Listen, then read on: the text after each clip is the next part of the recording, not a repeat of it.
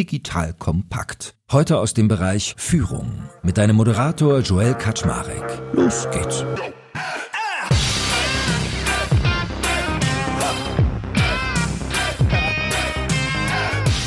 Hallo Leute, mein Name ist Joel Kaczmarek. Ich bin der Geschäftsführer von Digital Compact und heute habe ich eine weitere Geschäftsführerin an meiner Seite. Schon wieder die liebe Nina Pütz von RatePay. Und ihr wisst, wenn Nina da ist, dann reden wir immer über Leadership und in der Regel meistens mit einem Change-Einschlag. Heute so ein bisschen in between. Wir reden heute nämlich über das Thema Führung im Startup versus Konzern. Und da hat Nina gesagt, pass mal auf, da packe ich jemanden ins Gepäck, nämlich die liebe Diana. Diana Pullner, die ist CPO bei RatePay. Die kann nämlich wie ich einiges erzählen, weil wir beide Welten kennengelernt haben, nämlich eBay als eher konzernig und jetzt RatePay als eher startupig. Also werden wir heute mal darüber sprechen, wie unterscheidet sich das eigentlich in der Führung? Was muss ich anders machen? Was darf ich erwarten? Und wo bin ich richtig, wenn ich was möchte? So, so würde ich es mal kurz zusammenfassen. In diesem Sinne, schön, dass ihr da seid, ihr beiden. Hallo. Hallo.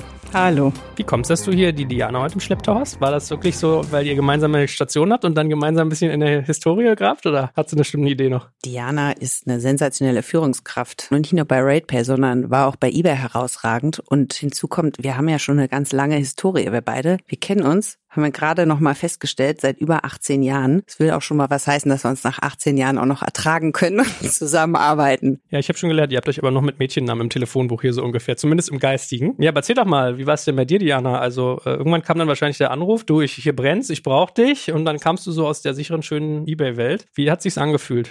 Sehr gut. Ansonsten würde ich ja heute nicht hier sitzen und mit Nina sprechen. Ähm, ich war gerade bereit dafür, für eine große Veränderung. Ich habe damals in einer internationalen Rolle gearbeitet. Das war super spannend. Ich habe aber auch sehr anspruchsvolle Arbeitszeiten gehabt. Ich habe von mittags bis 0 Uhr oder so gearbeitet, manchmal noch mehr. Habe in einer Rolle gearbeitet, wo ich das europäische Team vertreten habe und hatte auch meine Herausforderung, dafür zu sorgen, dass wir genug Aufmerksamkeit bekommen. Und deswegen gab es ein paar Dinge, die ich mir so gewünscht habe. Und zwei Dinge habe ich bei RatePay gefunden, deswegen habe ich mich sehr gefreut, dass Nina angerufen hat. Das eine ist, erstmal in Deutschland zu sein, übersichtlichere Arbeitszeiten zu haben, in übersichtlicheren Team zu arbeiten. Was aber viel wichtiger ist, dass wir eine ähnliche Kultur haben wie eBay. Die eBay-Kultur ist super. Ja, Diversität wird ernsthaft gelebt. Man geht sehr gut miteinander um. Man schätzt seine Kollegen, die sind sehr nett. Und gleichzeitig habe ich aber gesucht, irgendwie eine Möglichkeit, mehr Impact zu haben. Und das äh, findet man in so einem etwas übersichtlicheren Umfeld, wo alle an einem Standort sind, natürlich wesentlich mehr. Da kommt ja sogar eigentlich noch eine weitere Komponente rein. Wir reden ja eigentlich quasi sogar nicht nur Startup versus Konzern, wobei ihr eigentlich fast eher Scale-up als Konzern seid, sondern ja eigentlich sogar auch noch Deutsch versus national oder vielleicht in dem Fall amerikanisch, wo ich immer so gehört habe, die Amis sind immer ganz special. Also wir haben schon gelernt, Zeitzone kommt mit rein. Was ich immer so den Eindruck habe, ist, wenn ich in einer amerikanischen Firma arbeite, habe ich oft so dieses Stadthalter-Syndrom. Du bist zwar so der deutsche Stadthalter, aber entschieden wird in Seattle oder in New York oder wo immer die Firma sitzt. War das bei eBay auch so oder ging das? Sehr ähnlich. Es ist gar nicht mal unbedingt, dass es darum geht, wo sitzt wer, sondern es geht mehr darum, wie sehr kann man sich auch aus den USA in die Bedürfnisse von deutschen Nutzern einfühlen. Und die Antwort ist etwas weniger. Ja, und deswegen hat man, wenn man in Deutschland sitzt und die Zentrale beeinflussen will, eine wesentlich größere Herausforderung. Und trifft natürlich auf äh, andere Ziele, die andere Länder mit reinbringen oder auch das US-Team. Und deswegen verbringt man sehr viel Zeit mit Storytelling, mit Präsentationen und mit Lobbyingarbeit. Ist natürlich anders als in einer kleinen deutschen Firma, in der alle zusammensitzen und man einfach miteinander redet. Dafür sind wahrscheinlich Werte auch bei Amerikanern nochmal ganz anders aufgehangen. Ne? Also dort schreiben die sich ja in der Cafeteria an die Wand, während wir Deutschen sagen, wie, was? Value? Wie, warum? Erzähl, so oder? War das auch so? Ich wusste es aber wirklich zu schätzen. Dadurch, dass man explizit klar macht, was die Werte sind, merkt man, dass Leute sich mehr daran orientieren und die auch wirklich leben wollen. Und das ist etwas, was ich sehr wertschätzt habe. Durch die Werte hat eBay eine super Kultur. Und das ist genau das, was ich halt auch in anderen Firmen dann gesucht habe und äh, was ich jetzt auch so bei RatePay gefunden habe. Jetzt kommt ein kleiner Werbespot. Aufgepasst! Wenn man so darüber nachdenkt, hängt die Leistung eines Unternehmens oft von der Qualität der sogenannten Digital Experience ab, die man Kundinnen und Mitarbeitenden bietet. Wenn deine Apps, Websites oder andere Benutzererfahrungen zu verwirrend sind, werden deine Kundinnen nicht lange bleiben und wahrscheinlich nichts von dir oder sogar von deinen Mitbewerbern kaufen. Und genauso ist das auch bei deinen Mitarbeitenden. Wenn sie zu frustriert oder überfordert von der Software sind, die sie nutzen sollen, leidet die Produktivität natürlich stark darunter. Und unser Partner Pendo ändert das. Mit Pendo bekommst du die All-in-One-Plattform für die Digital Experience Experience, damit du deine NutzerInnen besser verstehen kannst und erkennst, wo es Schwierigkeiten gibt. Pendo kombiniert nämlich Produktanalysen, In-App-Anleitungen, Benutzerfeedback und Session-Replays, damit du die Softwareerlebnisse für alle KundInnen und Mitarbeitenden verbessern kannst. Über 10.000 Unternehmen nutzen Pendo jeden Tag, darunter einige der innovativsten Organisationen der Welt. Und wenn du also auch Pendo nutzen willst, schau doch einfach mal unter digitalkompakt.de slash Pendo, schreibt sich P-E-N-D-O, vorbei. Dort kannst du das Ganze einfach mal kostenfrei testen und wie immer findest du alle Infos auch auf unserer Sponsorenseite unter digitalkompakt.de slash Sponsoren. Werbung Ende. Und jetzt lass mal hier Hand aufs Herz nieder. Man, man hat ja so ein bisschen die Klischees. Startup, oh, total viel Verantwortung, riesige Lernkurve, ich kann ganz viel Macht haben, wie ganz kurz, auch unerfahren, versus Corporate, mehr Politik, dafür mehr Sicherheit, dafür vielleicht auch sich nicht ganz so tot arbeiten. Also da hat man ja so ein paar Bilder, man kann jetzt noch so drei, vier Sachen bei jedem noch dazu schreiben. Was ist denn so dein kleines Einmaleins? Was heißt Arbeiten im Startup versus Führen im Konzern? Konkret bei mir war das ja so, du hast zwar eine Geschäftsverantwortung im Konzern, also in meinem Fall fast eine ganze P&L verantwortet, aber nicht komplett. Und wenn man dann aber genau reinguckt, kann man gar nicht viele Faktoren direkt beeinflussen. Das heißt, du bist zwar für den Umsatz verantwortlich, hast aber überhaupt keine direkte Steuerung auf die Leute, die entwickeln und auf die Produktmanager, musst irgendwie riesengroß internationale Lobbyarbeit machen, kannst eigentlich nur erfolgreich sein, wenn du ein richtig guter Leader bist, der eine Matrix führen kann und es eben schafft, immer den größtmöglichen gemeinsamen Nenner für das Gesamtunternehmen zu finden. Und jetzt in einer kleineren Firma, in unserem Scale-Up, triffst du eine Entscheidung und die siehst du zwei Wochen, drei Wochen, vier Wochen später sofort in deiner PNL. Du hast also einen ganz anderen Impact, den du generierst. Das heißt, du bist zwar nicht nur auf dem Papier für Zahlen verantwortlich, aber du steuerst sie auch unmittelbar. Und das war eigentlich der größte Unterschied, dass ich zwar bei eBay ein Milliardengeschäft verantwortet habe, aber mal genau genommen wenig direkten Einfluss jetzt unmittelbar habe, sondern immer von vielen anderen Abteilungen und Faktoren mit Zielkonflikten, die da sind und unterschiedlichen Prioritäten und Fokusthemen abhängig bin. Wie hast du das so erlebt? Sehr ähnlich, nur aus einer anderen Perspektive. Also ich habe immer sehr produktnah gearbeitet bei eBay, habe aber auch sehr viel Zeit damit verbracht, erstmal anderen zu erklären, warum man eine Veränderung machen soll. Mich mit den Experten zu treffen, zu überlegen, wie ich auf Augenhöhe mit diesen super Spezialisten sprechen kann, obwohl ich mehr ein Generalist bin im Land und dafür zu sorgen, dass sie es irgendwann priorisieren. Und deswegen in der Balance würde ich sagen, ich habe 80 Prozent Lobbyingarbeit gemacht und dann 20 Prozent Umsetzung. Und jetzt ist es genau andersrum. Jetzt mache ich 20 Prozent drüber nachdenken, was sollte man tun, ein bisschen absprechen und dann ist 80 Prozent der Energie in die Umsetzung gesteckt. Und insofern ist es sehr ähnlich. Beides hat aber auch Vor- und Nachteile, so ist es nicht. Ne? Apropos Lobbyarbeit, wie viel ist denn in so einem Konzern eigentlich Politik? Es hängt ganz stark vom Konzern ab. Wenn ich jetzt für unseren beiden ehemaligen Arbeitgeber spreche, war das sehr, sehr wenig. In also traditionellen, sehr country-spezifischen Konzernen ist es noch deutlich stärker. Aber im Vergleich zu jetzt haben wir haben ja jetzt Zero Politics. Also ich habe ein bisschen Politics im Shareholder Management natürlich, da hat man so ein bisschen was, aber für unsere täglichen Geschäftsentscheidungen, die wir treffen, kann man sagen, wir haben Zero Politics, wir machen einfach. Habt ihr das so erlebt, dass man irgendwann, wenn man Führungskraft in einem Großunternehmen ist, dass man so detached ist von dem eigentlichen Produkt und den eigentlichen Kunden? Also ich kann das gar nicht bestätigen. Dadurch, dass wir immer sehr herausfordernde Ziele hatten, haben wir uns sehr damit beschäftigt, was wäre denn das Beste, was wir tun können, um dieses Ziel zu erreichen und haben dann genau Pläne gemacht, um diese umzusetzen. Da bleibt gar nicht so viel Raum dafür, also für persönliche Meinung oder so Gefühle, sondern das ist schon eine sehr rationale Angelegenheit, die dann auch mit Zielen hinterlegt ist, mit KPIs und dann geht es nur darum, ob man die tatsächlich erreicht oder nicht. Ich glaube, das ist anders bei Apple oder bei irgendeiner Firma, bei der man so diese eine Figur hat. Das war bei uns gar nicht so. Ich glaube, der moderne Führungsstil von heute ist ja fälschlich zu glauben, dass nur weil wir da jetzt sitzen, dass uns jetzt alle anhimmeln und da von uns den ganzen Tag lernen wollen, sondern also mein Führungsanspruch ist ja eher der, jeder Einzelne, den ich jetzt einstelle in meinem Team, ist ja in seiner Rolle viel besser als ich. Das Einzige, was ich ja machen kann, ist den Leuten bloß den größtmöglichen Raum geben, dass sie sich entfalten kann und ich kann jetzt Budget besorgen, Gelder besorgen und einfach allen größtmöglichen Freiraum lassen. Alles andere wäre total falsch, wenn ich mich jetzt hinsetzen würde und glauben würde, ich wüsste das alles besser, ja. Und wenn man jetzt mal so überlegt, stellt euch mal ganz kurz vor, in der Sekunde, ihr seid jetzt ähm, jemand, der einstellen muss für entweder eBay oder für RatePay. Oder sagen wir mal, stellvertretend großes Unternehmen versus kleines Unternehmen. Was würdet ihr denn sagen, welche Personen sind in welchem Umfeld richtig aufgehoben?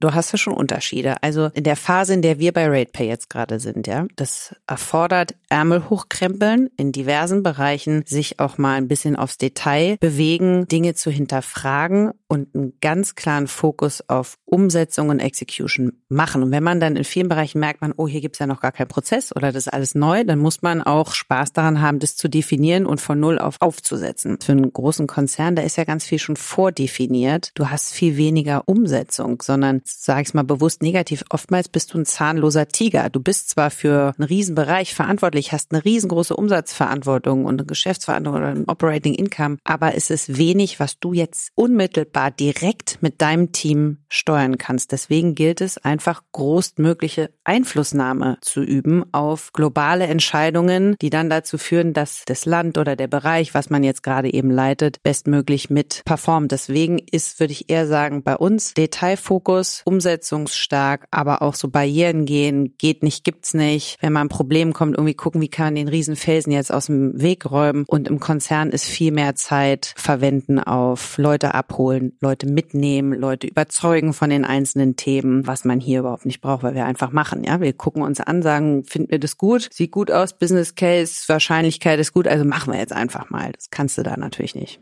Lass uns mal bei dir fiktiv denken, du würdest jetzt weggehen, wo du gerade bist und müsstest deine Nachfolgerin oder der Nachfolger heiern. Nach was für einem Typ Menschen würdest du gucken? Was für ein Bildungsstand, was für eine Karriere bisher, welches Alter, wie situiert, wie, was würdest du sagen, muss der, der oder diejenige mitbringen? Ja, also einige der Kriterien spielen gar keine Rolle. Ich glaube, es ist als erstes sehr, sehr wichtig, dass man heute kümmere ich mich darum, wie machen wir Planung. Morgen überlege ich mir, wie können wir diesen neuen Bereich starten. Dann muss ich jetzt aber irgendetwas delivern. Wie sorge ich also dafür, dass wir jetzt die Spezialisten haben, die sich damit auskennen? Und deswegen als erstes ist es, glaube ich, sehr wichtig, dass man Spaß an unterschiedlichen Aufgaben hat und in bestimmter Hinsicht ein Generalist ist. Das Zweite, was sehr wichtig ist, ist, dass man einen hohen Level in Resilienz hat. Denn es gibt natürlich auch Setbacks, man muss damit äh, zurechtkommen, dass irgendwann das Funding plötzlich nicht da ist, dann ist es wieder da. Geht jemand verloren, dann muss man schnell jemand Neues heiren. Man muss also sehr gut mit äh, Rückschlägen zurechtkommen und eher eine Chance in allem sehen und dann vorwärts gehen. Und ja, vom Hintergrund her, ich habe ja einen sehr diversen Hintergrund. Ich habe im Konzern gearbeitet, im Startup gearbeitet, überall. Und deswegen hätte ich da gar nicht unbedingt Präferenzen. Die Person muss einfach eine realistische Erwartung davon haben, was da kommt. Und welche der Dinge, die du gerade gesagt hast, wären bei eBay oder im großen Unternehmen jetzt anders? Und was käme dafür hinzu? Also wenn du es jetzt mal in Relation setzt, wenn du jetzt genau dasselbe für deine vorherige Arbeitswelt suchen würdest? Da würde ich nach jemandem suchen, der wesentlich stärker spezialisiert ist. Ich habe da eine bestimmte Rolle gehabt, sagen war für, Home Garden verantwortlich, dann würde ich jemanden suchen, der diesen speziellen Hintergrund hat, weil da geht es darum, sehr, sehr tief ins Thema reinzugehen. Man muss das Rad da nicht neu erfinden, es gibt da schon meistens alles, man muss sich keine Gedanken darum machen, was links und rechts passiert. Und deswegen würde ich da jemanden suchen, der das Spezialwissen hat, auch Resilienz, aber ganz andere. Da geht es eher darum, einen langen Atem zu haben. Und wenn man eine gute Idee hat, die ganz lange zu verfolgen, bis sie tatsächlich umgesetzt wird. Mit Rückschlägen muss man auch zurechtkommen. Das sind aber ganz anders geartete Rückschläge. Und deswegen kommt mir das, was ich in meiner derzeitigen Rolle mache, wesentlich handfester vor und auch ernster zum Teil. Ist denn eigentlich das, was jetzt auch Diana gerade beschrieben hat, immer wirklich so ein Automatismus bei großen Unternehmen oder fallen dir auch große ein, wo du sagst, nee, ist ganz anders. Die sind viel Startupiger, obwohl sie so groß sind. Oder ist es quasi so, korreliert es oft oder ist es sogar wirklich kausal, dass wenn du groß bist, dann ist das so und so und so? Ja, du hast halt in einem großen Konzern automatisch ganz viele Rollen besetzt und musst dich gar nicht um alles kümmern. Ein konkretes Beispiel ist, also wenn du in so einem Laden bist wie bei uns, 260 Köpfe, die wir da haben, da musst du halt auch mal, wenn Office-Veranstaltung ansteht, dann packst du halt selber mit an oder holst die Blumen selber morgens oder kümmerst dich nochmal ums Catering oder räumst da selber nochmal auf. Das ist im Großkonzern undenkbar. Da gibt's ja immer eine Person, die das alles schon macht, ja. Dann hast du im Strategieprozess ein riesen sitzen, die, die machen das. Du, du bist per se in deinem Verantwortungsbereich viel spitzer, viel enger und in so einem Scale-up und auch im Startup musst du viel flexibler sein. Du musst viel mehr machen. Du bist viel unternehmerischer tätig, weil du einfach alles von A bis Z, also ich sage, übertreib jetzt mal bewusst, aber vom Toilettenpapier bis zum Wasser in der Küche mit aber allen Geschäftsentscheidungen, die noch anstehen. Und dann musst du Geld besorgen und Leute heiern und alles. Das ist ein viel breiterer Scope und es muss einem auch Spaß machen, sich mit sowas auseinanderzusetzen. Wenn du jetzt wirklich nur rein auf dein inhaltliches Ding arbeiten willst, bist du da vielleicht auch falsch, weil in einem gewissen Level musst du halt in so einem mittelgroßen Unternehmen viel mehr und viel breitere Dinge selber machen. Gibt es bestimmte Faktoren, die dich von einer Rolle ausschließen? Also Beispiel Alter. Bin ich, wenn ich ein bisschen älter bin, bei euch falsch aufgehoben und vielleicht besser in einem großen Unternehmen? Nein.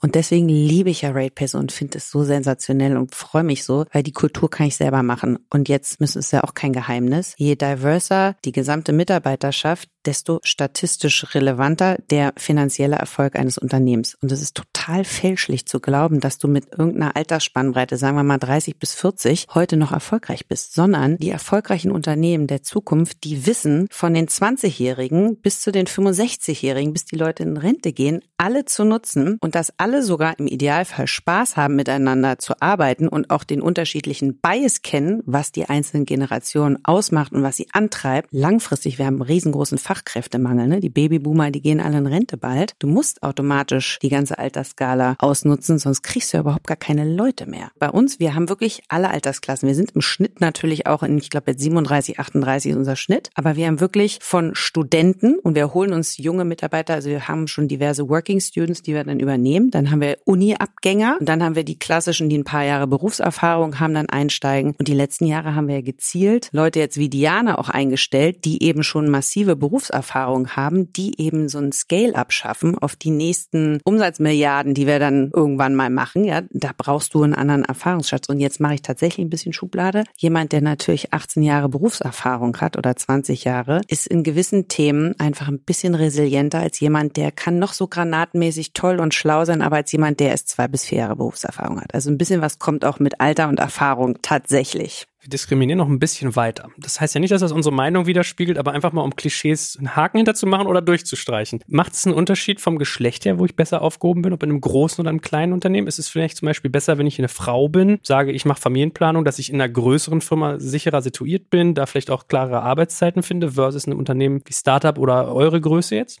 Also in der Vergangenheit hätte ich ja gesagt. Nach meinem ersten Kind bin ich wieder zu eBay gegangen weil ich mehr Beständigkeit brauchte. Und äh, die Startup-Welt damals so aussah, dass man teilweise im Büro geschlafen hat. Ich habe das definitiv gemacht, ja, besonders in der Technikabteilung. Heute kann ich das überhaupt nicht mehr unterstreichen. Heute ist es normal, Kinder zu bekommen. Es ist normal, dass sowohl Mütter als auch Väter Elternzeit nehmen. In meiner Umgebung auf jeden Fall. Heute würde ich genauso zu RatePay gehen oder zu eBay oder zu einer anderen Firma. Das wäre kein Thema mehr für mich. Darauf würde ich mich jetzt nicht mehr fokussieren. Und das ist, glaube ich, völliger Quatsch, das ans Geschlecht zu knüpfen. Dazu muss man vielleicht sagen, wir hatten jetzt amerikanischer Konzern, vielleicht auch eine kleine Bubble. Also bei mir war es ja tatsächlich so, ich bin ja nach meiner ersten Elternzeit promoted worden. Also das gab es vorher auch nicht. Und ich hatte ursprünglich geplant, sogar in Teilzeit zurückzukommen. Also musst dir vorstellen, Teilzeit Mutti, die aus der Elternzeit zurückkommt, wird promoted. Das war anziehen und hat also ein Vertrauen gezeigt, dass ich den Teilzeit nicht geschafft habe, dem Job und dann ganz schnell Vollzeit gegen sei jetzt dahingestellt. Aber ist völlig egal. Und wir haben natürlich bei uns jetzt ein kleines Unternehmen in bestimmten Bereichen noch ein bisschen höhere Flexibilität als dass du es im Konzern hast. Das heißt, wir haben zwar Standards, die wir haben bei uns, aber du kannst in bestimmten Bereichen auch noch ein bisschen mehr Ausnahmen schaffen, als was du jetzt vielleicht im Großkonzern machen kannst. Gut, äh, dritte Diskriminierungsebene, Diversity Background. Wenn ich jetzt meinetwegen Expat bin, ich komme äh, sozusagen non-deutsch sprechend nach Deutschland und arbeite hier oder was Queeres, also alles, was, sage ich mal, ein bisschen Toleranz erfordert, vielleicht auch am Arbeitsplatz. Würdet ihr sagen, dass man eher gute Umgebung in einem großen Unternehmen findet? Oder du sagst jetzt, nein, wir sind voll divers, weiß ich, aber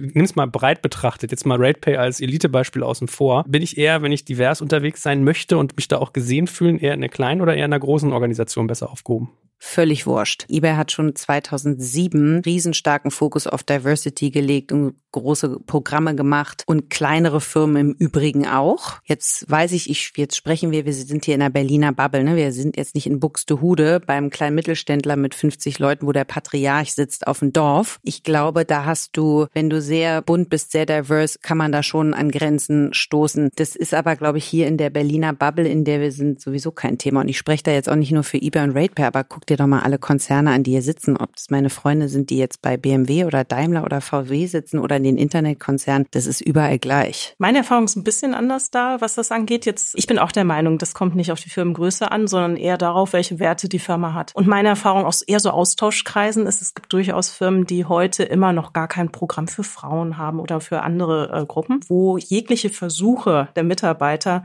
noch immer an Grenzen stoßen. Und das ist genau das, weswegen ich auch ganz, ganz lange bei eBay geblieben bin, weil ich mich fast gar nicht rausgetraut habe. Für mich ist Diversity sehr wichtig. Man hört das sicher nicht, aber ich bin halb Nigerianerin und deswegen ist es für mich wichtig, in einer Umgebung zu arbeiten, in der ich so genommen werde, wie ich bin, unabhängig von meiner Hautfarbe, der Tatsache, dass ich eine Frau bin oder eine Mutter bin. Und äh, da habe ich schon interessante Erlebnisse gehabt. Das hat aber nichts mit der Firmengröße zu tun, es hat was mit der Kultur der Firma zu tun. Siehst du auch so, dass es eher mit der Technologie die Sprache und die Kultur verändert oder auch mit der Größe?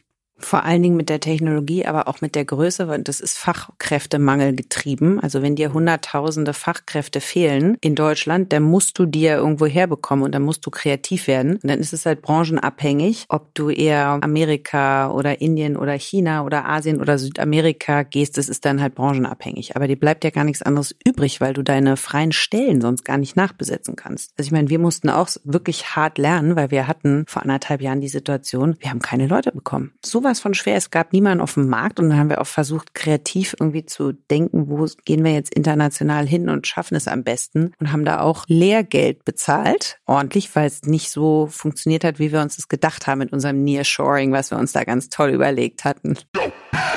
Jetzt kommt ein kleiner Werbespot.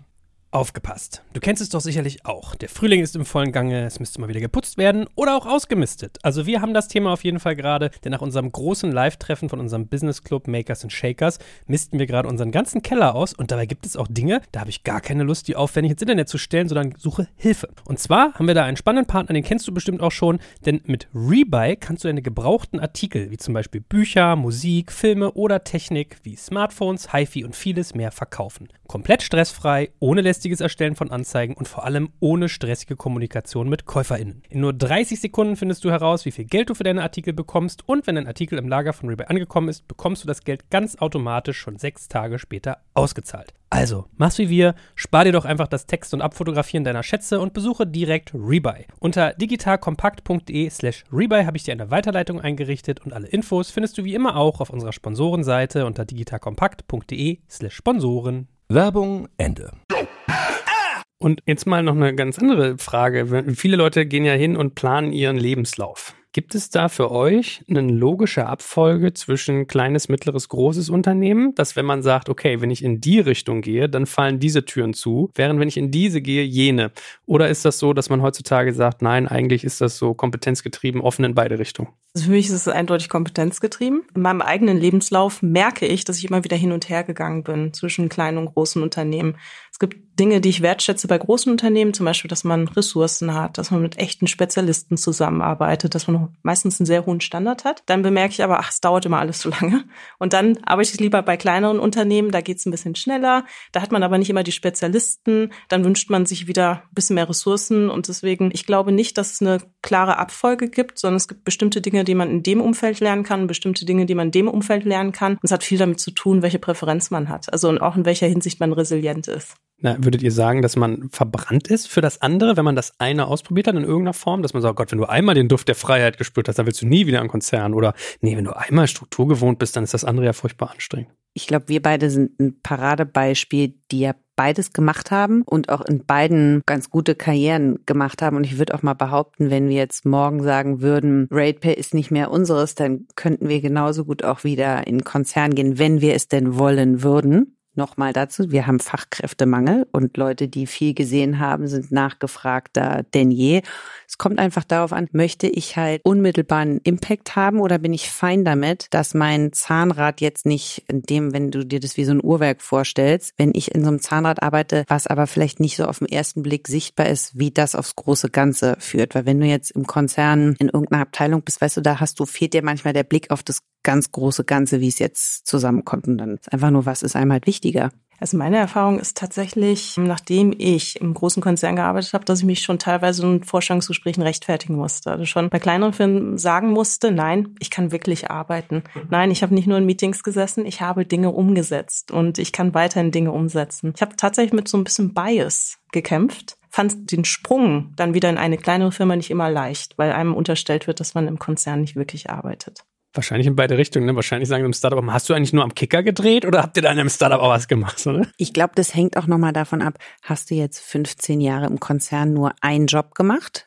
eine Rolle und bist da ganz tief reingegangen oder kannst ja auch 15 Jahre im Konzern sein und jedes Jahr eine komplett andere Rolle machen. Auch das ist ja wieder ein großer Unterschied. Erzählt doch mal so ein Stück weit aus dem Nähkästchen. Habt ihr so bestimmte Erlebnisse gehabt, die euch geprägt haben in einem oder im anderen Umfeld, auch euren Führungsstil? Es gibt zwei, die mir besonders einfallen. Eins ist eher negativ, eins ist eher positiv. Das für mich herausfordernde Erlebnis war nach meinem zweiten Kind, bin ich zurückgekommen, wollte wieder anfangen im Konzern und es gab keine Rolle für mich. Und dann wurde mir eine Rolle angeboten, Head of Planning bei der gesagt wurde, total langweilig, aus dieser Rolle wirst du niemals befördert und übrigens dein Manager auch nicht so cool. Ich habe es dann trotzdem gemacht, weil ich dachte, was soll's so, man kann gar nichts verlieren. Wie das dann geendet ist, ist, ich konnte mir die Rolle eigentlich so stricken, wie ich wollte, hatte ja offensichtlich nicht so viel Aufmerksamkeit, habe gelernt, dass Planung sinnvoll ist und wie man es richtig macht. Bin aus der Rolle befördert worden nach nur sechs Monaten und der Manager war super, stellte sich im Nachhinein heraus. Das hat mich insofern geprägt, als dass ich jetzt weiß, man kann alles gestalten, man darf sich gar nicht erst irgendwo reinpressen lassen, sondern man überlegt sich selbst, wie man diese Rolle leben möchte,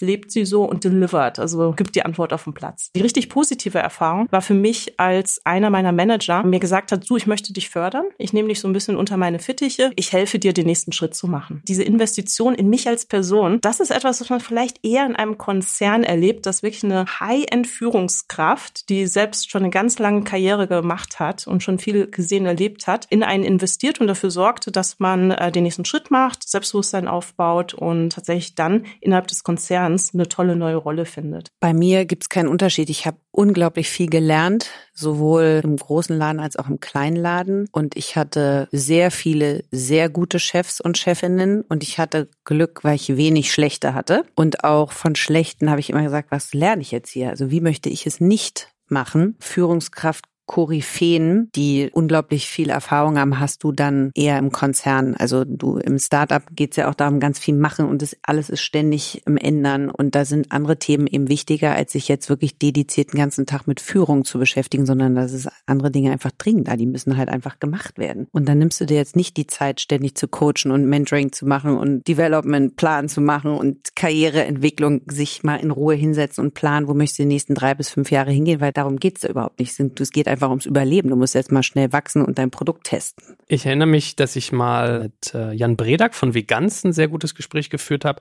Der hat mir von seiner Zeit im Konzern erzählt und der war halt relativ rücksichtslos, hatte seinen einen Ober-Ober-Ober-Vorgesetzten, der ihn so protegiert hat und dann ist der halt aber weggegangen. Und wie bei so einem Puppenspieler waren dann die Schnüre durchgeschnitten und er war im luftleeren Raum und auf einmal haben ihn alle nur noch richtig beschissen behandelt, weil sozusagen die Coverage weg war. Und das hat er in dem Podcast, müsste ich fast mal verlinken, drunter hat er echt Seelenstriptease gemacht, dass er meinte, du, ich habe irgendwann nur noch meine Assistentin gesagt, gesagt, keine Anrufe mal durchstellen, habe mich in mein Büro gesetzt, habe die Decke angeguckt, weil ich war fertig, mir ging gar nichts mehr. Ich habe überlegt, mir das Leben zu nehmen, ja. Wo er meinte im Nachhinein, wie dumm eigentlich, aber ich bin so tief gefallen, weil sie dir quasi so die Klappen auch von den Schultern gerissen haben, wie bei einer Uniform. Habt ihr sowas auch erlebt, dass man in diese Richtung Seilschaften aufbaut, dass vielleicht gerade in größeren Unternehmen so dieses jemanden kennen, Vitamin B wichtig ist oder seid ihr da gesegnet, dass das gar nicht so war? In meinem ersten Job tatsächlich, da bin ich auch gegangen nach ein paar Jahren, weil ich für mich verstanden habe, ich werde nie Teil dieser Seilschaften sein. Ich werde nie zum Inner Circle gehören und damit sind meiner Karriere einfach krasse Grenzen gesetzt. Ich komme hier über einen gewissen Punkt nicht hinaus, weil ich da nicht dazugehöre oder auch gar keine Chance habe reinzukommen. Und ich habe für mich damals gemerkt, erstens, ich habe mich ausgeschlossen gefühlt. Also das war wirklich dann über Family und Friends und alle immer rein. Und da kam jemand wie ich, der vom Studium kam. Ich, da, ich hatte überhaupt gar keine Chance, da reinzukommen. Das hat auf eine gewisse Art und Weise verletzt, weil natürlich willst du dazugehören. Aber es war für mich ein Learning zu sagen, nee, so, also A möchte ich so nicht führen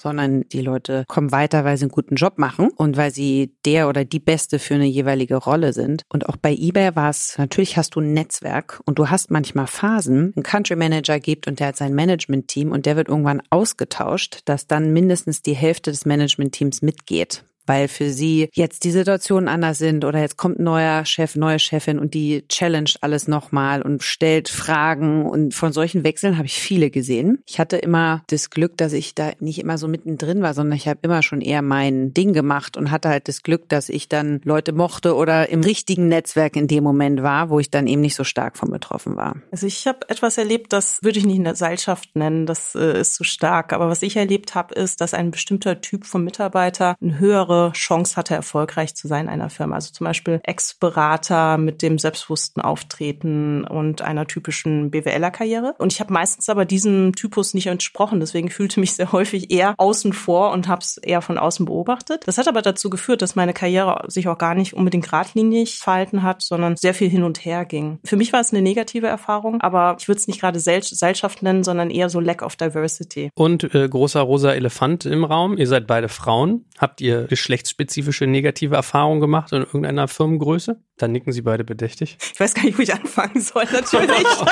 ja.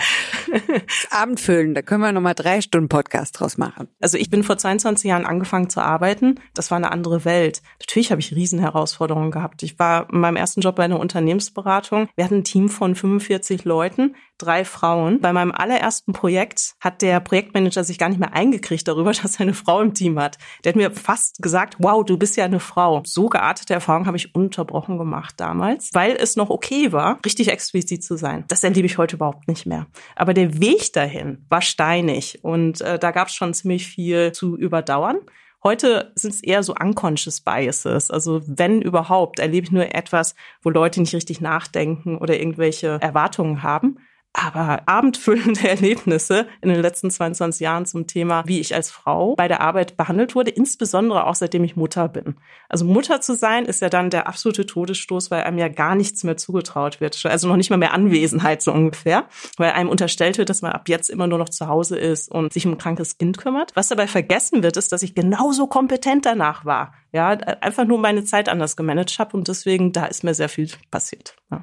Ich liebe diese Frage. Ich weiß nicht, wie oft du die gehört hast, Diana, aber ich kann bei mir auch nicht mehr erzählen wie schaffst du das, Nina, mit deinen zwei Kindern und deinem Job? Und dann denke ich mir, wieso wird mir überhaupt diese Frage gestellt? Wird die jemals einem männlichen Kollegen von mir gestellt, wie er das denn schafft mit seiner Frau und seinen zwei, drei Kindern? Keim, aber äh, uns wird es ständig gestellt. Ich frage das ganz oft Florian Heinemann und hier äh, Sandy Kuttlich, weil die vier Kinder sagen, wie macht ihr das? Kriegt ja keinen Schlaf. Was ist denn das, ey? aber ja, sind per se recht. Ich habe da auch die dollsten Dinge erlebt. Aber ich hatte das große Glück, auch wieder in dieser Berliner Bubble amerikanisches Unternehmen zu sein, wo es sicherlich deutlich besser ist als im deutschen Mittelstand. Das sind nochmal ganz andere Welten. Aber ich hatte auch ein, zwei Chefs, wo das ein Thema war, ob man jetzt eine Frau oder ein Mann ist und ob man dann zum Inner Circle gehört. Aber es war nicht mehr. Aber auch das habe ich jetzt über die Jahre gelernt, dass ich da im eBay-Konzern massives Glück hatte und in dieser Bubble war, wo, wie gesagt, schon ganz früh Wert auf Diversity gelegt wurde und gerade auf einen gewissen Frauenanteil in Seniorenpositionen. Also das war ganz früh schon die Regel, wenn du zwei gleich geartete Kandidaten, Kandidatinnen hast, dann nimmst du die Frau, weil der Share erhöht werden muss bei zwischen Mann Frau. Das war schon 2007 Recruiting-Regel bei eBay. Da profitiert man dann natürlich mit. Aber ich mag auch immer nicht diese Diskussion Mann Frau und diese es ist so abgedroschen. Mittlerweile sollte eigentlich überhaupt gar keine Rolle spielen. Wir müssten da eigentlich gar nicht drüber reden und ich mag auch mal nicht diese Diskussion Frauen sind so benachteiligt und immer Glass Ceiling und das bringt nicht, das ist nicht zielführend, sondern für mich ist immer jeder, jede, die einen guten Job macht, hat auch die Daseinsberechtigung. Jeder, der gut ist, kommt weiter. Und da ist Geschlecht egal, da ist Religion egal, da ist Hautfarbe egal oder Nationalität. Es sollte eigentlich überhaupt gar keine Rolle spielen und null Thema sein. Und aber nochmal zurückgeführt auf unser Thema Führung im Startup versus Konzern. Die abendfüllenden Materialien, die ihr euch über die Jahre angesammelt habt, hatte das was mit der Firmengröße zu tun, mit der Firmenart oder war das eher was gesamtgesellschaftliches oder was kulturelles? Was würdet ihr sagen? Also für mich ist es schon etwas, was vorherrschender ist im Konzern. Einfach nur, weil man da sehr leicht untergehen kann. Man muss sehr viel tun, um auf sich aufmerksam zu machen, damit man Chancen hat, damit man gesehen wird, damit man den nächsten Schritt machen kann. Und dort habe ich sehr häufig das Gefühl gehabt, dass ich noch höher springen muss, nur um ähnlich gesehen zu werden trotz allem ist das natürlich auch gesamtgesellschaftlich. Ja, ich finde es auch, es ist auf jeden Fall auch gesamtgesellschaftlich. Und im Vergleich jetzt zu dir war ja selbe Firma. Ich hatte immer das Glück, dass ich an Themen gearbeitet habe, die so eine hohe Visibilität hatten. Das heißt, ich musste gar nicht laut sein oder mich irgendwie hinstellen, sondern es waren einfach die Inhalte. Da musstest du da eh ständig antanzen bei den Europachefs oder beim CEO und damit kannte der dich natürlich. Wenn ich an anderen Themen gearbeitet hätte, wäre das natürlich auch anders gelaufen. Ich muss gerade daran denken, wie Jörg Reinbold mal zu mir mir meinte, in der Gründungszeit von Alando damals, also prä-eBay, da hat selbst der Postbote sich beworben, ob er nicht da mitgründen kann. Was ich ganz geil fand, weil er so die Pakete da gebracht hat. Und als letztes würde ich jetzt von euch gerne noch wissen, diese Mehr, dass man im Startup ja so leicht aufsteigen kann, weil da bin ich gerade hängen geblieben, als du das meintest mit, ich habe das Gefühl gehabt, im Konzern muss ich doppelt so hochspringen für die gleiche Sichtbarkeit. Ist das so, dass meine Karriere steiler sein kann, wenn ich in einem kleinen Unternehmen bin, weil ich schneller Verantwortung kriege, schneller in Führungspositionen rücke, oder ist das gar nicht so sehr, weil es vielleicht auch nicht so nachhaltig ist? Also für mich eindeutig. Einfach nur deswegen, weil es mehr um das Handeln geht. Es geht mehr darum, was du wirklich machst. Wenn du tolle Ergebnisse ablieferst, öffnen sich durch das Wachstum meistens Chancen, sehr schnell sehr viel mehr Verantwortung zu übernehmen oder einen größeren Bereich. Du wirst tatsächlich mehr an dem gemessen, was du machst und etwas weniger daran gemessen, wie du darüber redest und wie du dich positionierst und welches Storytelling du betreibst. Und deswegen, ich spreche immer ein bisschen mehr aus der Produkt- und Tech-Perspektive kommt, glaube ich, dass es sehr viel leichter ist, eine steile Karriere im Startup zu haben, wenn man delivert delivered. Was wir natürlich noch gar nicht besprochen haben, wir haben jetzt immer nur auf die Unternehmensgröße geguckt, aber mit Unternehmensgröße verbindet sich ja oft auch eine unterschiedliche Ownership. Also in eurem Beispiel zum Beispiel, ihr wart, ja, ich glaube, lange finanziert und hattet an Otto gehangen und habt jetzt mit Nexi irgendwie einen Besitzer. Das macht ja was mit einem versus, wenn man börsennotiert ist, versus, wenn man Familienkonzern ist, KMU etc. etc. Was ist so euer Gefühl? Wie verändert sich eine Arbeitskultur, eine Arbeitsumgebung aus Führungssicht, wenn die, die Ownership sich wandelt? Hat massive Einfluss. Wir gehören ja zu Italienern also ganz stark italienisch geprägt. Guckst du dir das Exco an bei Nexi und guckst dir da mal die Geschlechterdiversity an, spricht für sich. Aber dann ist immer die Frage, wie tief bist du integriert? Wie unabhängig bist du? Wie viel Freiraum hast du? Und da haben wir halt das große Glück, das ist zwar ein Tanker Nexi, die uns gehören, aber wir haben ja komplette Unabhängigkeit. Sonst könnten wir überhaupt gar nicht so agieren, wie wir es tun, weil die Entscheidungen würden ja zehnmal so lange dauern, wie sie jetzt dauern. Da kannst du natürlich, wenn du jetzt PE geowned bist, also eine Private Equity Firma, dein Shareholder ist, dann kannst du sicherlich schneller agieren, als wenn es jetzt ein Großkonzern ist. Und dann ist es jetzt vielleicht ein deutscher traditioneller Mittelständler, ist das jetzt ein analoges Geschäft, was du machst oder es ist ein Digitalgeschäft. Das hat ja auch nochmal einen ganz großen Einfluss. Also ich finde immer, je digitaler alles ist, desto schneller sind auch Entscheidungen und desto flexibler ist man. Ich überlege gerade so, was dann so das primäre super, super Horrorszenario ist. Also wahrscheinlich analoges Produkt irgendwo auf dem Land, alter konservativer Firmenpatriarch, dann hast du schon eine hohe Drama. Kriegst du nichts, also da kannst du dir die Kugel geben oder kündigen, weil wenn du Dinge umsetzen willst und verändern willst, weil es dauert einfach ewig. Und dann ist wieder die Frage auch, wie gut ist dein Einfluss und da ist, wie gut erklärt man seine Geschichte? Schafft man es jetzt, die Shareholder abzuholen oder nicht? Und in unserem Fall liebe ich ja an den Italienern, die sind ja total offen. Und Meetings mit Italienern machen einen unglaublichen Spaß. Da wird wahnsinnig viel gelacht, ist immer witzig, wird viel gestikuliert. Die sind offen und in der Regel sind die sehr, sehr konstruktiv. Also ich persönlich habe wirklich riesengroßen Spaß mit denen. Und bei jeder Firmenfirma gibt es großartige Pizza. Ja, nicht nur Pizza, gibt vor allen Dingen gutes Lunch. Also da sind dann so die Business Deals, gehst du erstmal Mittagessen und dann sitzt du eine Stunde beim Lunch Lunch. Alle reden nur privat, null geschäftlich und die letzten fünf Minuten, dann wird der Deal gemacht. Beim letzten Espresso. Bei den Russen ist es dann noch so, da musst du neben der Zimmerpflanze sitzen, ne? Weil wenn die die zehnte Runde Wodka geben, dann musst du die auch mal schnell ins, in den Pflanzentopf kippen können und so. Also, ja, cool. Also, letzte Frage dann an euch beiden natürlich. Äh, ihr habt beides probiert. Was gefällt euch denn besser? Also, in meinem Fall gibt's kein Was gefällt mir besser, sondern ich sag, wo ich bin, will ich sein. Ja, ich habe mich bewusst nach eBay und nach Brands for Friends dafür entschieden, mittelständische Karriere weiterzumachen. Da möchte ich sein, da bin ich total glücklich, aber ich würde nicht ausschließen, dass ich auch noch mal in ganz kleines Startup gehen würde oder wieder ein Großkonzern. Also ich würde sagen, alles ist offen und es hängt von der beruflichen Herausforderung an und von den Themen, die da anstehen, aber jetzt ist es perfekt und ich bin total glücklich da, wo ich jetzt gerade bin. Mir geht's genauso. Ich finde, verschiedene Szenarien oder verschiedene Firmengrößen haben jeweils ihre Vor- und Nachteile. Es kommt immer so ein bisschen darauf an, was man gerade sucht. Was aber viel wichtiger für mich ist, ist, wie die Kultur der Firma ist, wie der Ausblick der Firma ist, was gerade ansteht und auch, welche Rolle ich da füllen soll. Mir gefällt es manchmal, diejenige zu sein, die Strukturen heraufbeschwört und dafür sorgt, dass man endlich plant und dass man nicht nur einfach immer schreiend losrennt. Und manchmal ist mir das dann aber auch irgendwie zu viel und dann möchte ich einfach gern, dass alle anderen schon einsehen, warum man irgendwie strukturierter vorgehen soll. Und deswegen fühle ich mich eigentlich in jedem Kontext wohl und es geht eher darum herauszufinden, wo ist mein Mehrwert, was kann ich eigentlich tun. Und deswegen fühle ich mich sowohl in einem blutigen Startup als in einem Scale-up als auch im Konzern wohl. Blutig, das trifft irgendwie ganz gut. Ein bisschen wie bei Steak, ne? Magst du es eher so medium well oder richtig schön roh noch? Okay. Ja, cool, ihr beiden. Vielen, vielen Dank. Hat Spaß gemacht, mit euch da mal in beide Welten einzutauchen und bin mal gespannt. Ich habe wieder viel gelernt. Bleibt gesund, ihr beiden. Du auch. Danke. Danke fürs Zuhören beim Digital Kompakt Podcast. Du merkst, hier ziehst du massig Wissen für dich und dein Unternehmen heraus. Wenn du mit uns noch erfolgreicher werden möchtest, abonniere uns auf den gängigen Podcast-Plattformen. Und hey, je größer wir werden, desto mehr Menschen können wir helfen. Also erzähl doch auch deinen Kolleginnen und Kollegen von uns. Bis zum nächsten Mal. Jetzt kommt ein kleiner Werbespot.